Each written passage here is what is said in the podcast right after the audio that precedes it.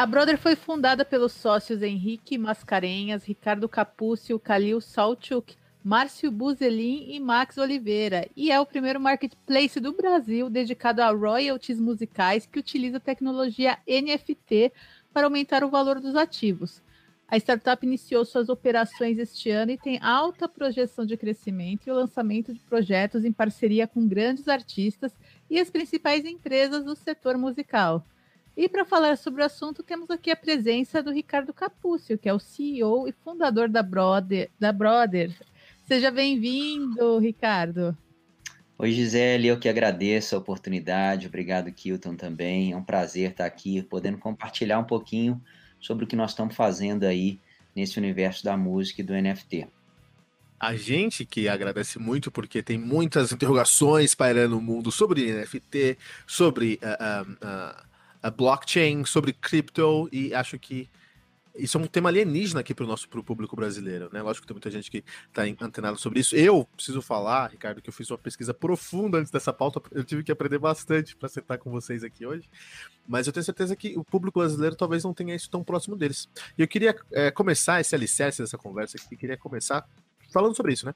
É, é, quem que está por trás da, Bro, da Broder? Quem que faz a Broder acontecer? Obrigado. É, a Brother é uma empresa. Eu vou contar um pouquinho dessa história, acho que ela é interessante. É, eu sou advogado especializado em propriedade intelectual, é, militante aí no Brasil por mais de 15 anos nessa área. Cerca de 10 anos atrás, eu comecei a também investir em startups de empresas de tecnologia. Então, a gente teve vários projetos, e um desses projetos era um projeto, era uma fintech, um banco digital, foi até muito premiado na época e tal. E em 2018, uh, um dos sócios que a gente tinha lá no Banco Digital, um dos investidores, era o Henrique Mascarenhas, que é meu co-founder aqui na Brother. É, ele, em 2018, o Henrique Mascarenhas é um cara de tecnologia, ele teve uma das maiores empresas de software do estado de Minas, é, e ele vendeu para TOTS, e ao invés dele aposentar, o que seria natural, né, tendo em vista a venda que ele fez, com uma das maiores do país, ele, como apaixonado pela tecnologia, não conseguiu ficar de fora e acabou voltando para a escola para poder é, estudar um pouco mais sobre uma tecnologia que ele gostava muito, que era de blockchain. Ele é um apaixonado, um dos caras que mais entende sobre blockchain, NFTs, etc., é, atualmente aí no Brasil. E aí, em 2018, essa história aconteceu da seguinte maneira: ele falou, olha, tá tendo um, um, uma missão do consulado da Suíça para visitar a, a Suíça, o cantão de Zug. Né? A Suíça, muito inteligentemente, percebendo que a blockchain seria uma tecnologia que ia gerar muita riqueza, que ia melhorar vários segmentos e atrair a geração de vários negócios, ela começou a usar a sua estrutura, né, os consulados no mundo inteiro para atrair os novos empreendimentos que estavam surgindo, levar esses caras para a Suíça, é, e dar incentivo fiscal, dar uma série de vantagens para essas empresas se mudarem para lá. Você vê como é que os suíços são um povo bem organizado e coloca a estrutura dele de governo para trabalhar em prol da sociedade suíça. E nessa nós fomos, né? Nós fomos convidados para participar da, da, da, missão em 2018, primeira missão do consulado oficial do consulado da Suíça para conhecer o Criptovale, né? Ou seja, as maiores empresas de blockchain do mundo lá onde está a sede da Fundação Ethereum, que é hoje uma das maiores blockchains do mundo e tal. E fomos lá, eu e o Henrique, é, muito né, interessados, e a verdade é que aquela missão ali de 10 dias mudou completamente a minha vida. Eu saí de lá completamente é, impressionado com o potencial da tecnologia do blockchain em vários segmentos, em especial uma tecnologia que nos chamou muita atenção foi a tecnologia do NFT, por conta do potencial que essa tecnologia tinha de agregar valor em outros segmentos. Essa história continua, né? Em 2019, é, o Henrique, depois dessa nossa viagem, resolveu desenvolver um projeto que é montar uma plataforma para tokenização de ativos, né? É, e falou comigo: Olha, Ricardo, estou querendo inscrever esse projeto num programa da Singularity University, programa chamado GSP Global Startup Program. E, e, eu falei, olha, pode inscrever. Ele falou, você top comigo? Eu falei, olha, a chance de a gente passar é mínima, porque eles selecionam 20 e poucas empresas no mundo inteiro para participar desse programa. Então pode inscrever, porque eu acho que a gente não vai ser aprovado mesmo. E fato é que em 2019 nós fomos aprovados pela Singularity, uma das 22 empresas GSP 2019. É um programa de um ano, foi um programa de um ano, né? Um programa que você tem que ter uma dedicação meio que exclusiva, porque acontece um pedaço dele na Europa, um pedaço dele nos Estados Unidos. E eu dei sorte de, uh, de, naquele momento, a gente ter terminado a nossa operação ali no Banco Digital e eu tive a disponibilidade de fazer com ele esse programa e desenvolver esse novo projeto. Então, a gente foi para lá, é, para Singularity, é, com um projeto de uma plataforma de tokenização é, de, na área de games, né? Era parecido com os gatinhos, os famosos gatinhos do NFT. A gente, vez CryptoKitties. CryptoKitties. Em vez dos gatinhos, que era, né, foi quando surgiu as primeiras aplicações dessa área, a gente acabou fazendo lote na Lua, planeta, coisas do espaço. Os nossos CryptoKitties eram coisas da Lua, do espaço. E o pessoal brincava comigo, falou, Ricardo, você agora está vendendo lote na Lua? Literalmente é o que a gente estava vendendo, lote na Lua, no blockchain, é, e a pessoa comprava com Bitcoin. É assim, de fato, quem comprou os lotinhos na Lua lá se deu muito bem, porque de lá para cá o Bitcoin estourou de preço e essas pessoas ganharam absurdamente ali na plataforma. Mas a verdade é que no final do nosso curso, em 2019, o que, que aconteceu? É, a gente teve aula, um dos grandes professores nossos, uma pessoa assim que eu admiro demais, foi o professor Amin Tufani. Amin Tufani ele é vice-presidente da Singularity, é, e presidente do T-Labs, que é uma das maiores aceleradoras de blockchain lá do Vale do Silício, aqui nos Estados Unidos. Ele chegou para mim numa das nossas aulas, né, uma das nossas mentorias, era uma mentoria só ele, com eu e Henrique, ele falou assim, olha, deixa eu explicar um negócio para vocês. Esse negócio de NFT e tokenização de ativos é, é a realidade, o mundo todo vai caminhar para isso. Mas hoje é um assunto muito denso, ainda muito longe assim do interesse da maioria das pessoas. Então, minha sugestão para vocês: para de fazer lote na lua, Escolhe algum bem que seja fácil, que as pessoas conhecem e que vocês acham que a tecnologia do NFT vai agregar valor e comece a desenvolver sua plataforma sem falar muito da tecnologia. Em algum momento a sociedade vai se interessar pelo tema e aí vocês já vão estar com a plataforma pronta, já vão ter toda uma experiência de, de aplicações práticas aí da tecnologia. E assim fizemos, né? Pegamos o nosso conselho do professor Aminto Fani, e uh, começamos a estudar vários segmentos e tal, e chegamos à conclusão que a música seria um dos segmentos que mais se apropriariam, mais seriam beneficiadas pela tecnologia do NFT, por algumas razões. Em que, em, Ricardo, em que ano que vocês começaram esses estudos? Isso, a, a, gente ficou um ano estudando na Singularity, essa nossa decisão foi no final de 2019. Então, final de 2019, a gente falou, olha, vamos estudar os segmentos, aí vários segmentos, né? Normalmente, quando você vai estudar NFT, você é, enxerga as aplicações para artes, enxerga as aplicações para outras áreas, né? É, mas a gente entendeu que a música teria um diferencial muito grande. Quais seriam esses diferenciais? Primeiro que a música já é intangível por natureza. O ativo musical, quais são os ativos musicais? A obra musical ou fonograma, ele já é um bem tangível, ele não tem uma caracterização física, né? Ele é um direito a receber os valores pela exploração daquelas dois, da obra musical ou do fonograma. Então ele já é intangível por natureza. Segundo, a gente percebeu que a, a indústria da música tinha passado uma transformação muito grande. Ela deixou de ser uma indústria de produto e passou a ser uma indústria de serviço. Então ela deixou de ter um produto físico, era o CD, o DVD que se vendia, e passou a ser um serviço, ou seja, um produto digital, seja o download, seja o streaming, etc. Então ele já tinha se intangibilizado também. E é, um outro fator muito importante para essa nossa decisão é que a gente percebeu um movimento no mundo inteiro de investidores fora da indústria da música, começando a investir na indústria da música, nos ativos musicais, como estratégia de diversificação da sua carteira né? Ou seja, a música é um ativo super prêmio para fazer a diversificação de carteira, por quê? Porque ele é descorrelacionado da economia. Né? Então, se dá um problema na bolsa, se cai por conta de uma questão econômica, a música não tem nada a ver com isso, porque ela tem a ver com as pessoas que estão escutando música. A receita da música tem a ver com as pessoas que estão escutando música. Mais e mais pessoas estão escutando música nos meios digitais, as plataformas de música no mundo inteiro só estão crescendo tem uma previsão de que elas cresçam de valor nesses próximos 10 anos, que elas continuem crescendo muito de valor e de faturamento nesses próximos 10 anos.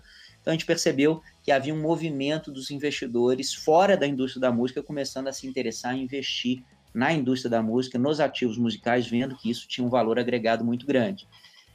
E aí nós resolvemos dedicar e criar a Brother efetivamente no Brasil, né, 100% focada no mercado da música, 100% focada em fazer um marketplace, né? Surgiram alguns na Europa, nos Estados Unidos, onde eu estou, já tem iniciativas já bem avançadas nessa área. Em 2020 surge a Brother, que tem como razão social NFT, tecnologia limitada, a gente já era chamado assim desde o início da criação dela, não foi por conta da hype, não. É, mas a Brother surge, na, na verdade, em 2000, é, fazendo os primeiros projetos, já uma plataforma com o uso do blockchain, com o uso da NFT, a gente só não divulgava isso, é, fazendo os primeiros projetos de venda de ativos musicais para investidores. Então, o que é a Brother? A Brother é um marketplace que permite que o dono de um ativo musical, ou seja, um autor, um compositor ou um intérprete, uma pessoa que grava esses ativos, eles possam pegar um pedaço do seu acervo, do seu ativo musical. Né? A gente sempre trabalha com um acervo de até 50%, ou seja, a gente sempre é, coloca à venda no nosso marketplace uma parte minoritária. E por que isso? Para manter o dono do ativo, o artista, o proprietário, engajado naquele ativo para fazer ele cada vez mais valorizar.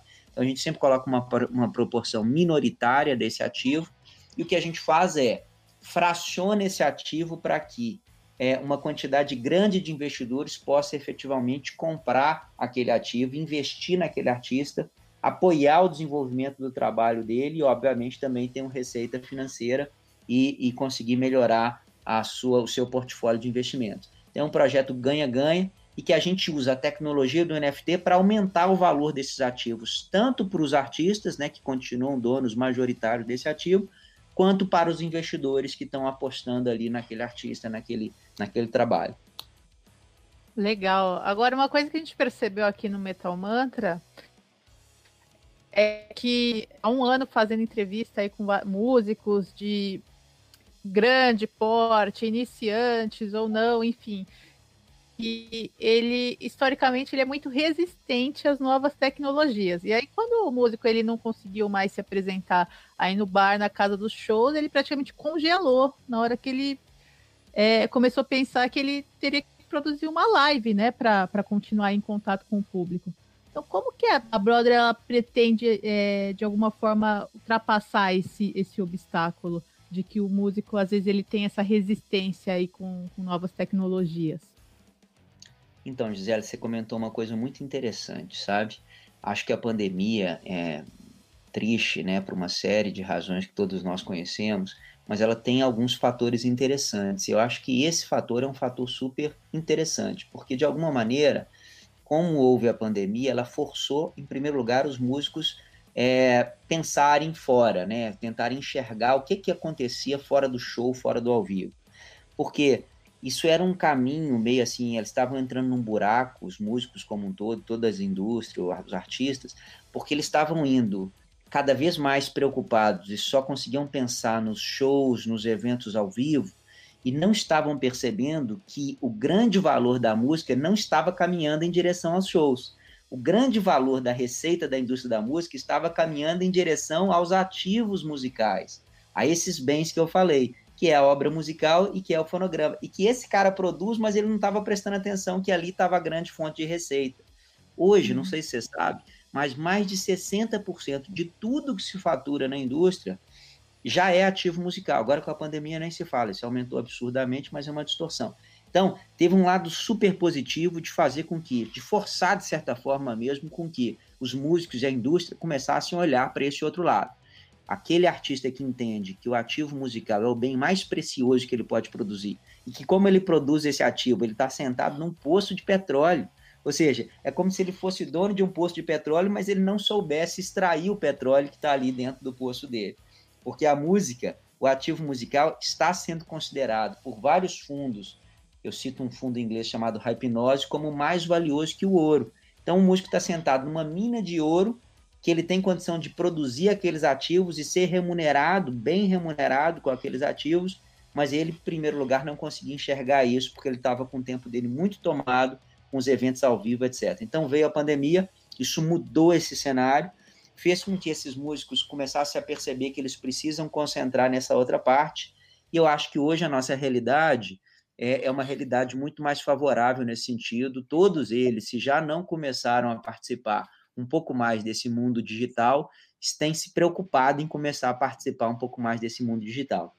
E aí vem uma coisa que eu tenho falado muito, José, que é o seguinte: uh, o setor, a indústria musical foi uma das mais afetadas pela pandemia e vai ser uma das últimas a voltar, provavelmente.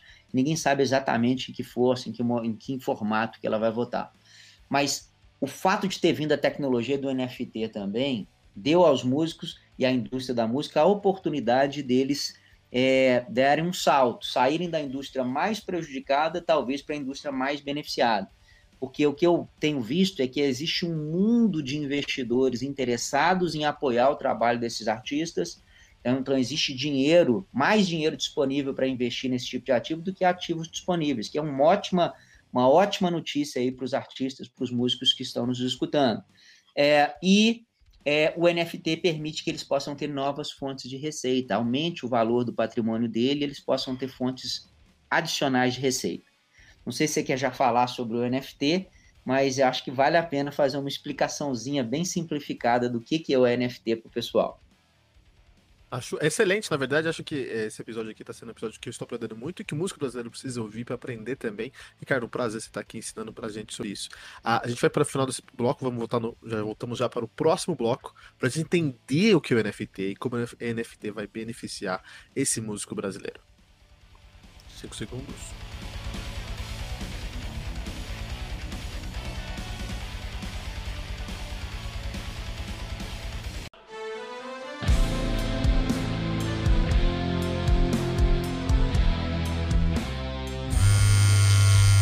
Olá, Headbangers! Charles Souza aqui, você está ouvindo o Tribuna, podcast semanal do Metal Mantra.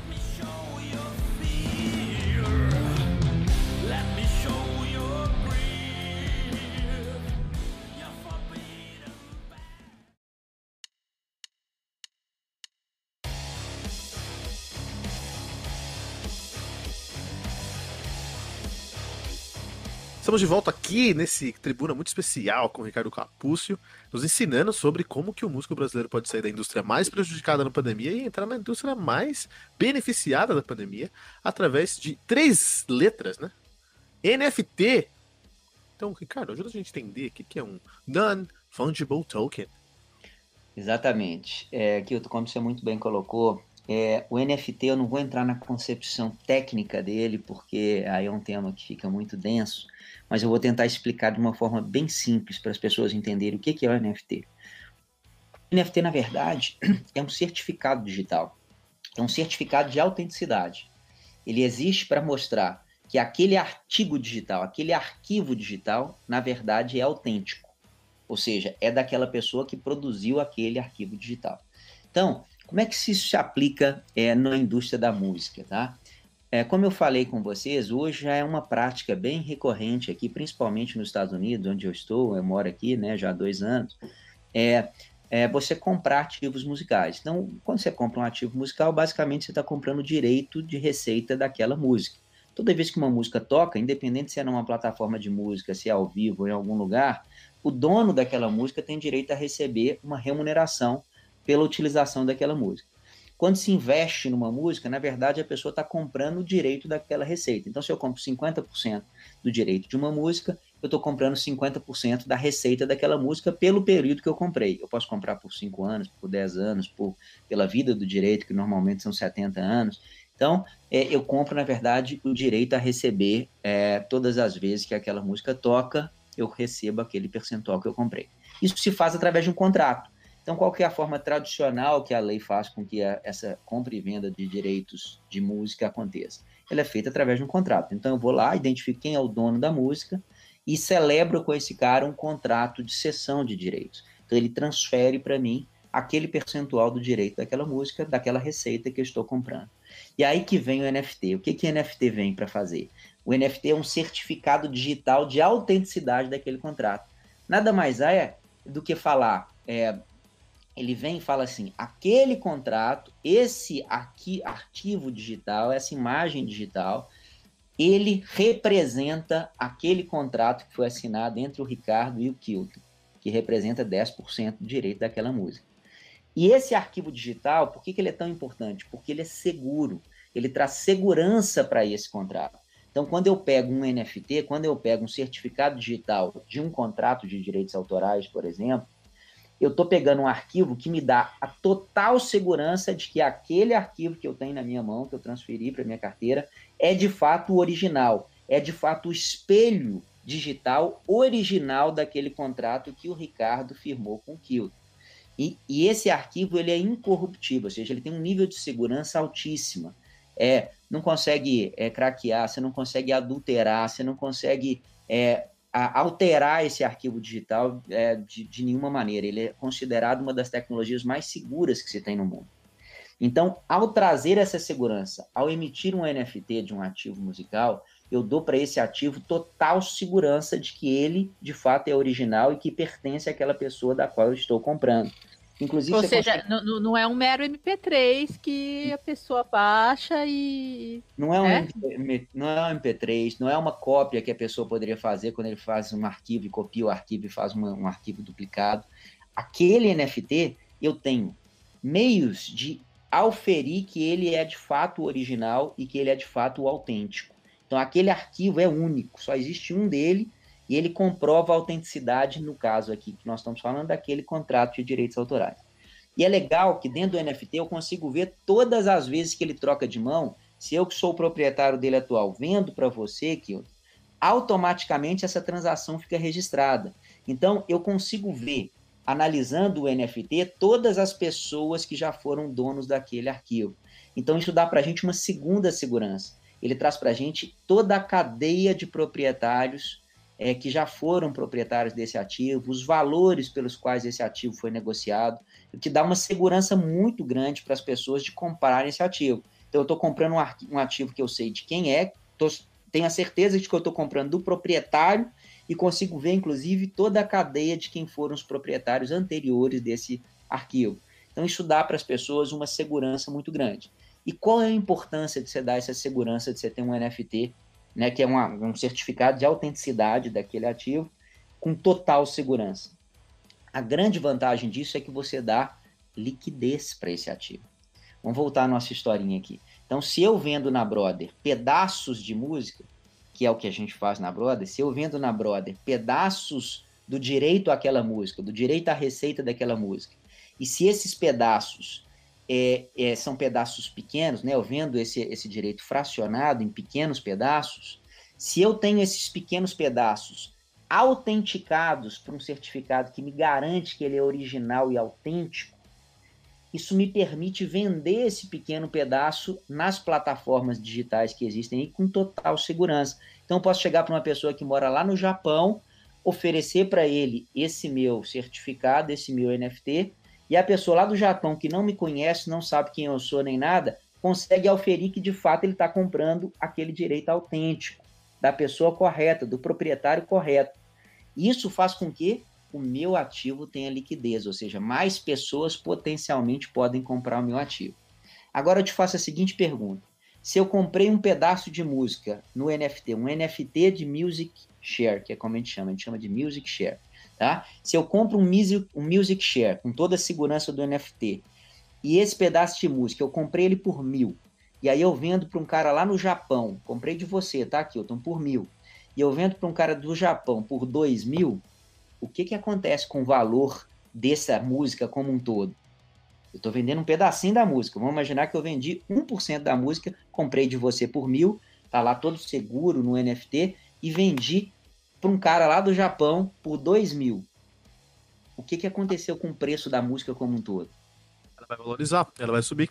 Acabou de dobrar de preço. Na hora que eu permito que essas transações aconteçam num mercado maior, num mercado global, de plataformas globais que compram e vendem esses tipos de ativo, eu permito que esses ativos se valorizem. Se eu compro por mil vendo por dois mil, todo o ativo que inicialmente tinha sido precificado em mil passou a valer dois mil. Ou seja, o que, que nós estamos falando aqui para a galera entender? A galera tá sentada, músico que já tem tempo de estrada, que já produziu muita coisa, ele está sentado num portfólio de ativo que ele não usa. Ele tem lá 10 álbuns gravados, 10 álbuns que estão lá gerando para ele uma receita X por ano. Esses 10 álbuns, esse portfólio dele, ele não coloca a mão nesse dinheiro, ele está lá parado gerando uma receitinha é, pode ser grande, pode ser pequeno, mas está gerando uma receita mensal para ele. Na hora que eu pego um pedaço desses meus 10 álbuns e vendo no mercado, primeiro eu boto a mão no dinheiro, faço o meu ativo gerar dinheiro para mim hoje. E segundo, quando a gente faz isso usando a tecnologia do NFT que eu acabei de explicar, eu aumento o valor desse meu ativo. Então vamos imaginar, eu peguei meu ativo lá que eu não estou capitalizando ele, está lá paradinho, e vendo 50%.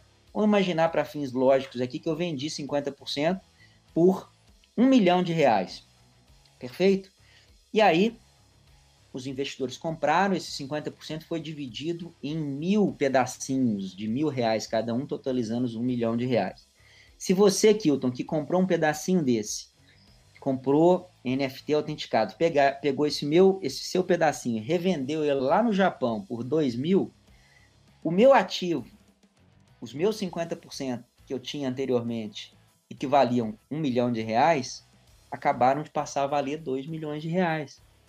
Ou seja, eu dobrei o valor daquele meu ativo, coloquei o dinheiro no meu bolso hoje e não para por aí. Essa é a primeira vantagem do NFT: permitir trazer segurança para esses ativos e permitir que esses ativos tenham maior liquidez. Quando eu consigo atingir esses dois objetivos, o que, que eu consigo? Aumento de valor desses ativos no mercado. Um ativo que tem liquidez, ele tem mais valor do que um ativo que não tem liquidez.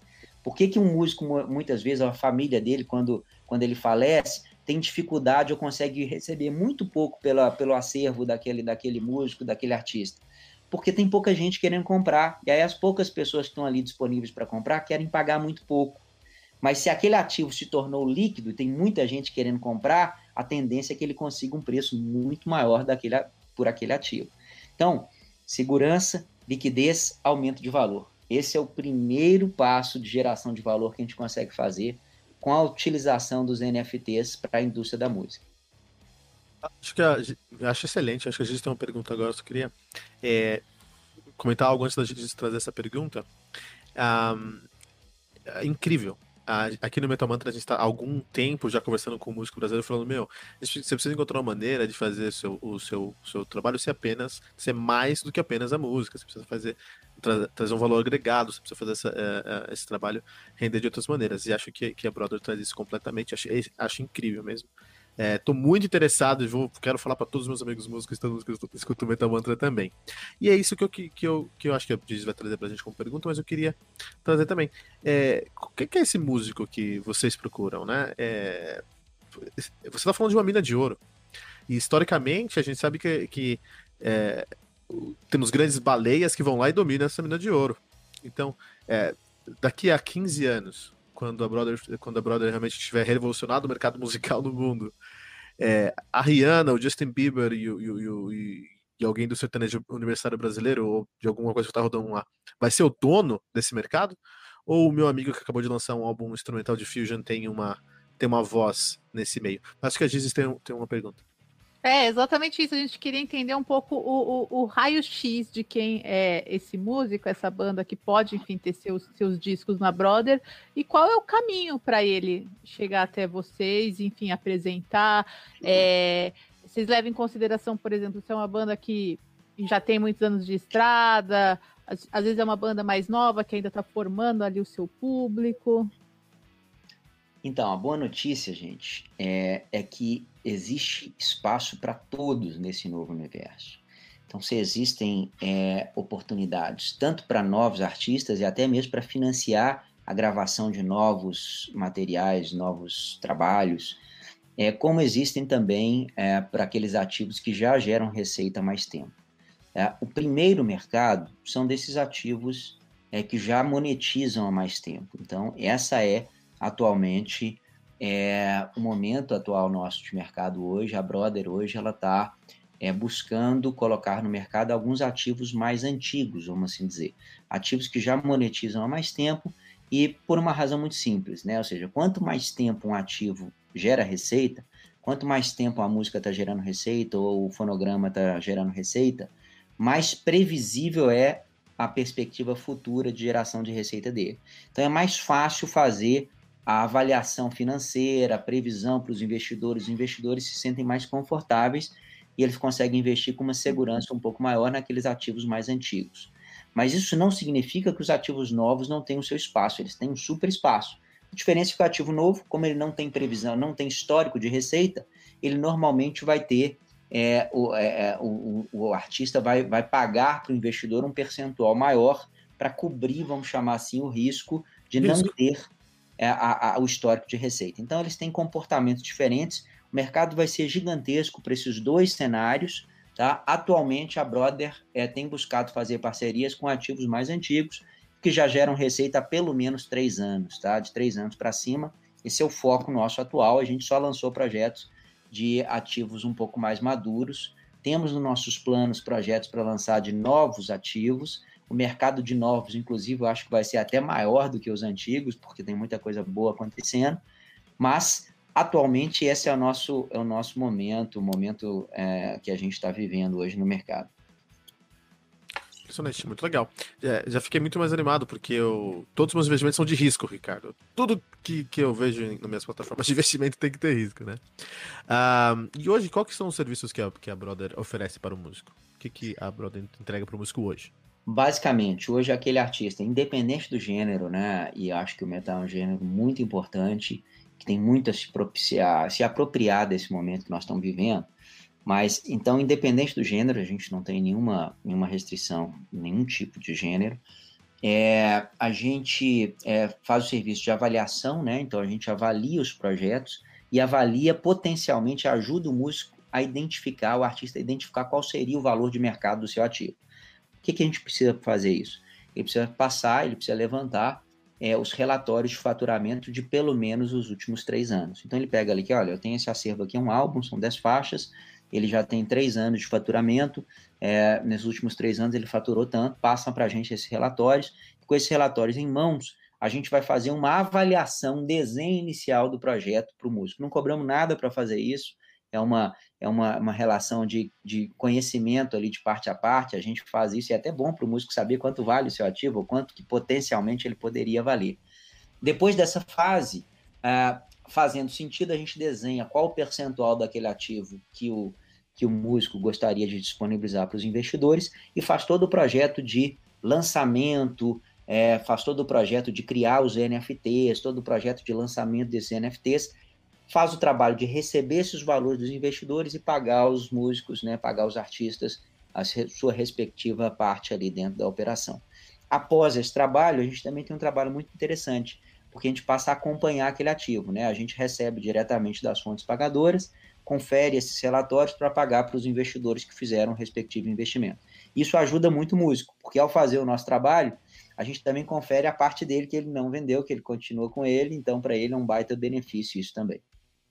É, a gente queria também entender um pouquinho mais o, exatamente isso, essa parte do retorno que o músico tem aí com a parceria. A gente fala muito aí da questão de, de quem enfim, compra um pedacinho da música e para o músico?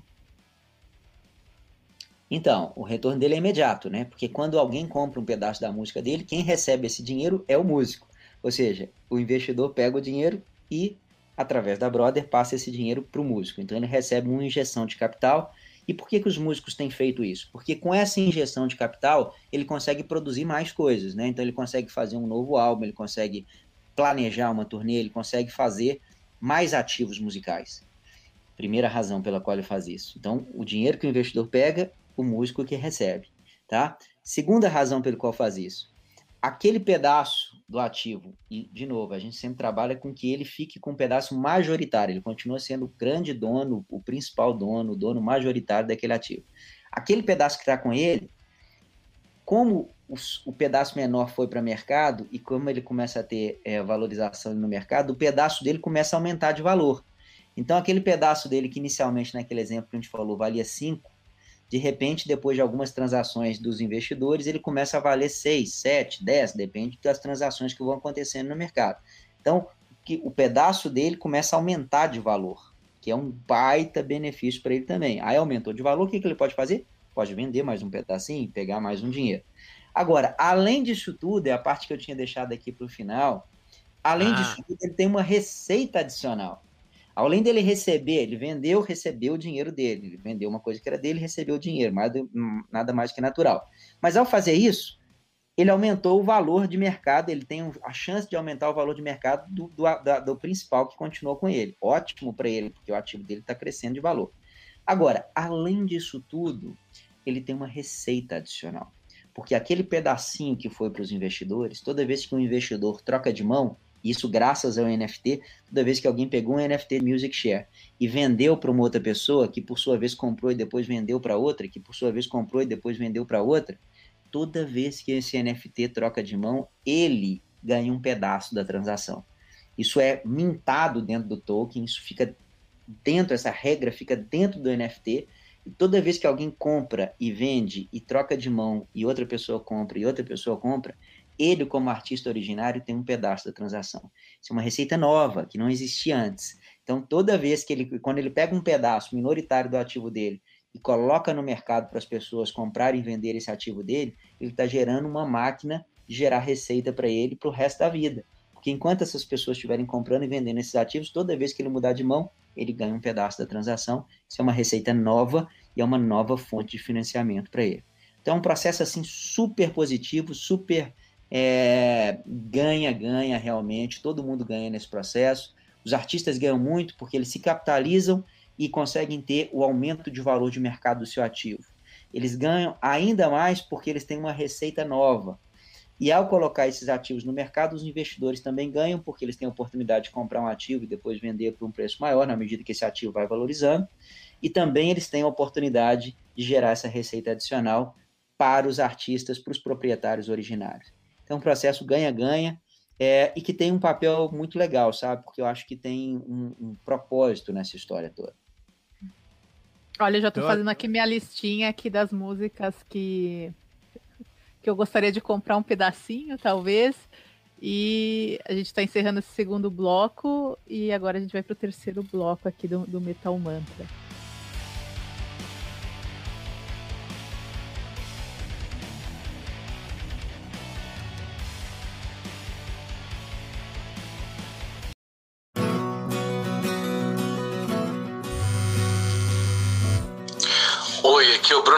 Toff de Dano e você está ouvindo Tribuna, o podcast semanal do Metal Mantra. Valeu!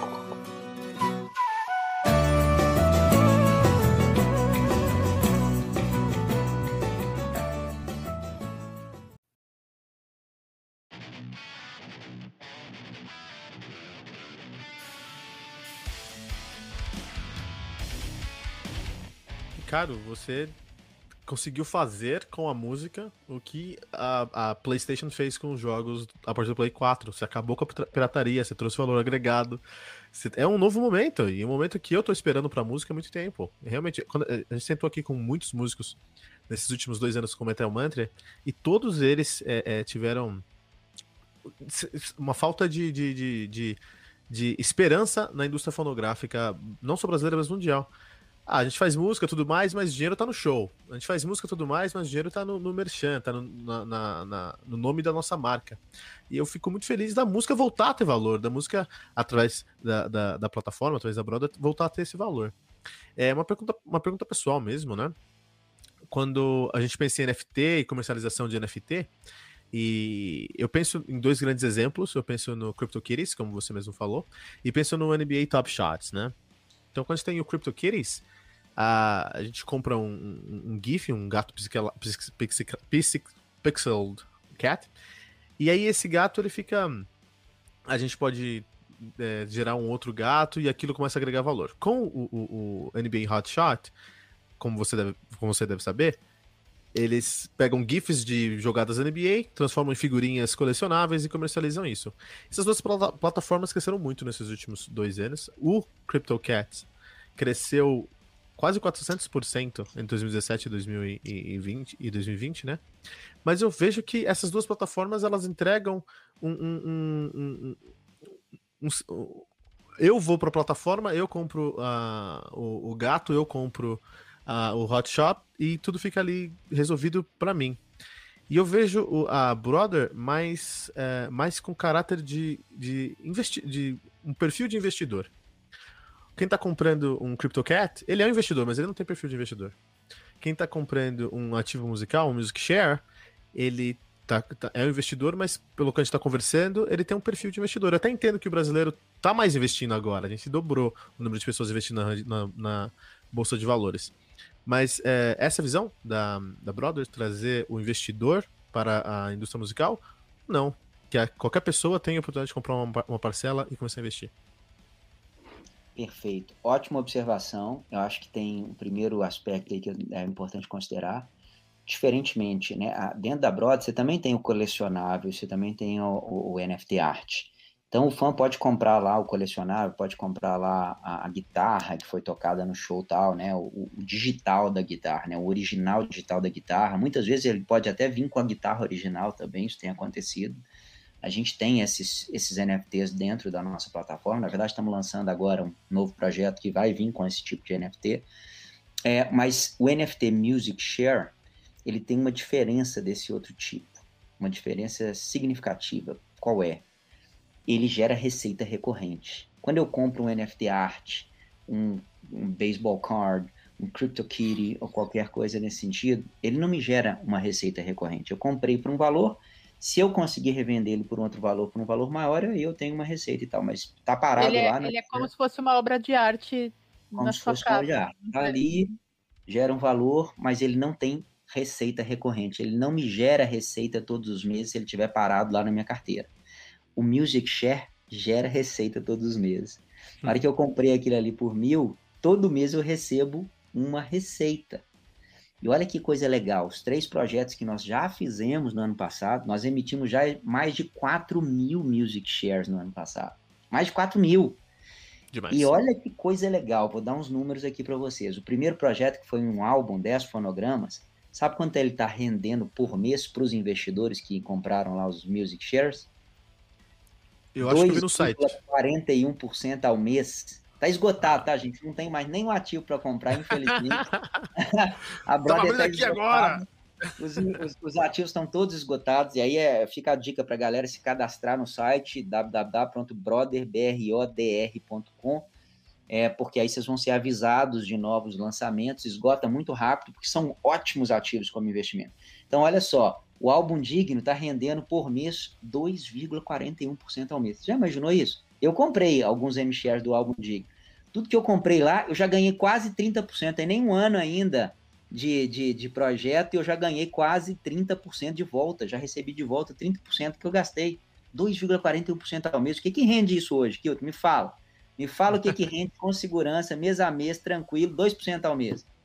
É, mais que isso, porque eu, eu dei uma pesquisada na Brother e vocês têm. É, é vitalício o ativo, né? Ele não, ele não vai render para mim por três semanas, vai render pro resto da vida. Esse, esse, esse, do, do, do álbum Digno foi 10 anos. O dono do, do álbum colocou à venda o direito por 10 anos. Eu comprei. Ou seja, durante 10 anos eu vou receber todos os meses, até agora está dando 2,41% ao mês de rentabilidade. Ou seja, é.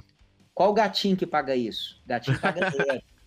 Aí você fala, meu dinheiro estava lá na renda fixa, aplicado rendendo é, prejuízo, né? Porque estava aplicado rendendo 0,15% ao mês, quando eu desconto a inflação, na verdade eu tenho um, um ganho Engole negativo. Tá? Agora, Engole. ele está rendendo, eu tirei o dinheiro lá que estava aplicado a 0,15% e botei na música, ele está me rendendo 2,4% ao mês. que loucura, que loucura. Isso é real. Isso não tô, não, acho não. vai, é real. Tá lá, todo mês a Brother paga os royalties para quem comprou o ativo. Aí você pega obra musical, você vai falar assim, obra musical rende um pouco menos. De fato, rende um pouco menos, porque é um mercado autoral, etc, é um pouco diferente. Quanto que está rendendo do Guilherme Franco? Foi um, um, projeto lá com 300 obras musicais? 1,6% ao mês. Uhum. Meu amigo, a partir de 1% para mim é o céu.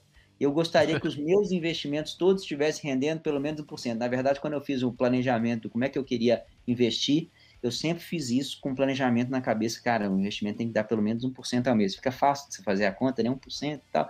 Então, é, os meus ativos musicais todos têm rendido mais de 1% ao mês. Todos os lançamentos que a Brother fez, obviamente eu entrei, eu sou investidor de ativo musical. Todos eles estão esgotados, acaba rápido mesmo, então a minha dica, porque tem mais gente querendo investir do que ativos disponíveis para serem comprados.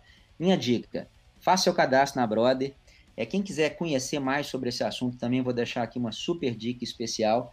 Eu coloquei um monte de conteúdo sobre esse tema lá no meu Instagram, então convido a vocês aí a poder depois seguir Ricardo Capúcio, meu Instagram é o meu nome, Ricardo Capúcio, entra lá, você vai achar um monte de coisa legal, vai achar um monte de é, conteúdo sobre esse tema, é, e a gente, de fato, está é, tá vivendo um momento muito especial, porque quem entender isso, tanto o músico que entender isso, vai ter um grande desenvolvimento na sua carreira, na sua atividade profissional, quanto os investidores também vão fazer isso. E eu termino fazendo aquela, aquela alusão, sabe? O que, que me move nesse projeto? Uma coisa é você investir numa empresa, né? Por mais que seja legal tal, você está investindo num papel, você não conhece as pessoas, empresas são burocráticas e tal. Quem está investindo em música está investindo na cultura de um país. Você está investindo na carreira de um artista. Você está financiando a criatividade. Você está financiando o desenvolvimento social de um povo. Então, quando eu pego o meu dinheiro e racionalmente compro um ativo musical, porque ele me rende muito mais do que o dinheiro parado lá na renda fixa, eu estou fazendo uma atitude racional, mas eu estou fazendo muito mais do que isso eu estou investindo no desenvolvimento da nossa sociedade, eu estou investindo na cultura da nossa sociedade, eu estou é, investindo na criatividade. E a cultura e a música, como parte inerente da cultura, é uma parte fundamental para a sanidade da nossa sociedade, para o crescimento do nosso país como nação. Então, é um investimento que tem propósito. Você está investindo em algo que engrandece a nossa nação, você está investindo na cultura do seu país, você está investindo na sanidade da sua nação. Então, investir em ativos musicais é ótimo negócio, tanto para o músico quanto para o investidor, mas é também ótimo negócio para a nossa sociedade brasileira. Que se levantem os investidores e continuem entendendo que, como negócio, é muito bom, mas como desenvolvimento de uma sociedade mais justa, uma sociedade mais correta, uma sociedade com menos desigualdade, investir em ativos musicais é algo que deveria estar na, na prioridade da nossa agenda aí, do nosso dia a dia. Eu concordo absolutamente. Eu concordo, absolutamente. É incrível ter tido a sua presença aqui hoje, Ricardo, nos ensinando sobre essa oportunidade que eu acho excelente e já estou buscando aqui, inclusive, uma, uma, um pedido pessoal. Você tem que fazer na Brother agora ativos de podcast. Podcast também que tem que dar esse rendimento aí, olha aí, ó. Bem, coloca isso no seu pipeline aí. Você sabe que nós temos isso com, com, com é, evoluções futuras, né? A gente está hoje com um foco muito específico na música, mas a gente sabe que isso se aplica totalmente para podcast, para canais de, de, redes sociais, é, séries, tem uma série de outras aplicações, obviamente, como qualquer startup, você tem que começar dentro de um foco e caminhar um pouco dentro daquele foco antes de pensar em outros segmentos, mas se aplicaria totalmente, sabe? É, é uma perspectiva real. Olha aí, que demais, diz eu. Joguei verde com maduro, a gente pode encerrar o episódio agora. Muito obrigado, Ricardo, pela sua presença aqui. Muito obrigado, Gizes. Você que está ouvindo aqui esse episódio especial do Tribuna, você pode deixar seu comentário lá em metalmantra.com.br.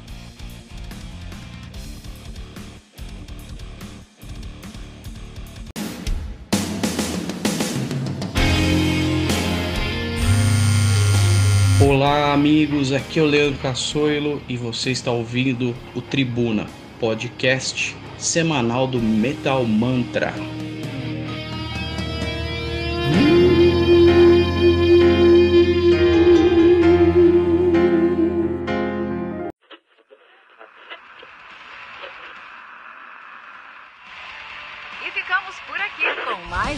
Edição do seu podcast diário sobre o mundo do heavy metal.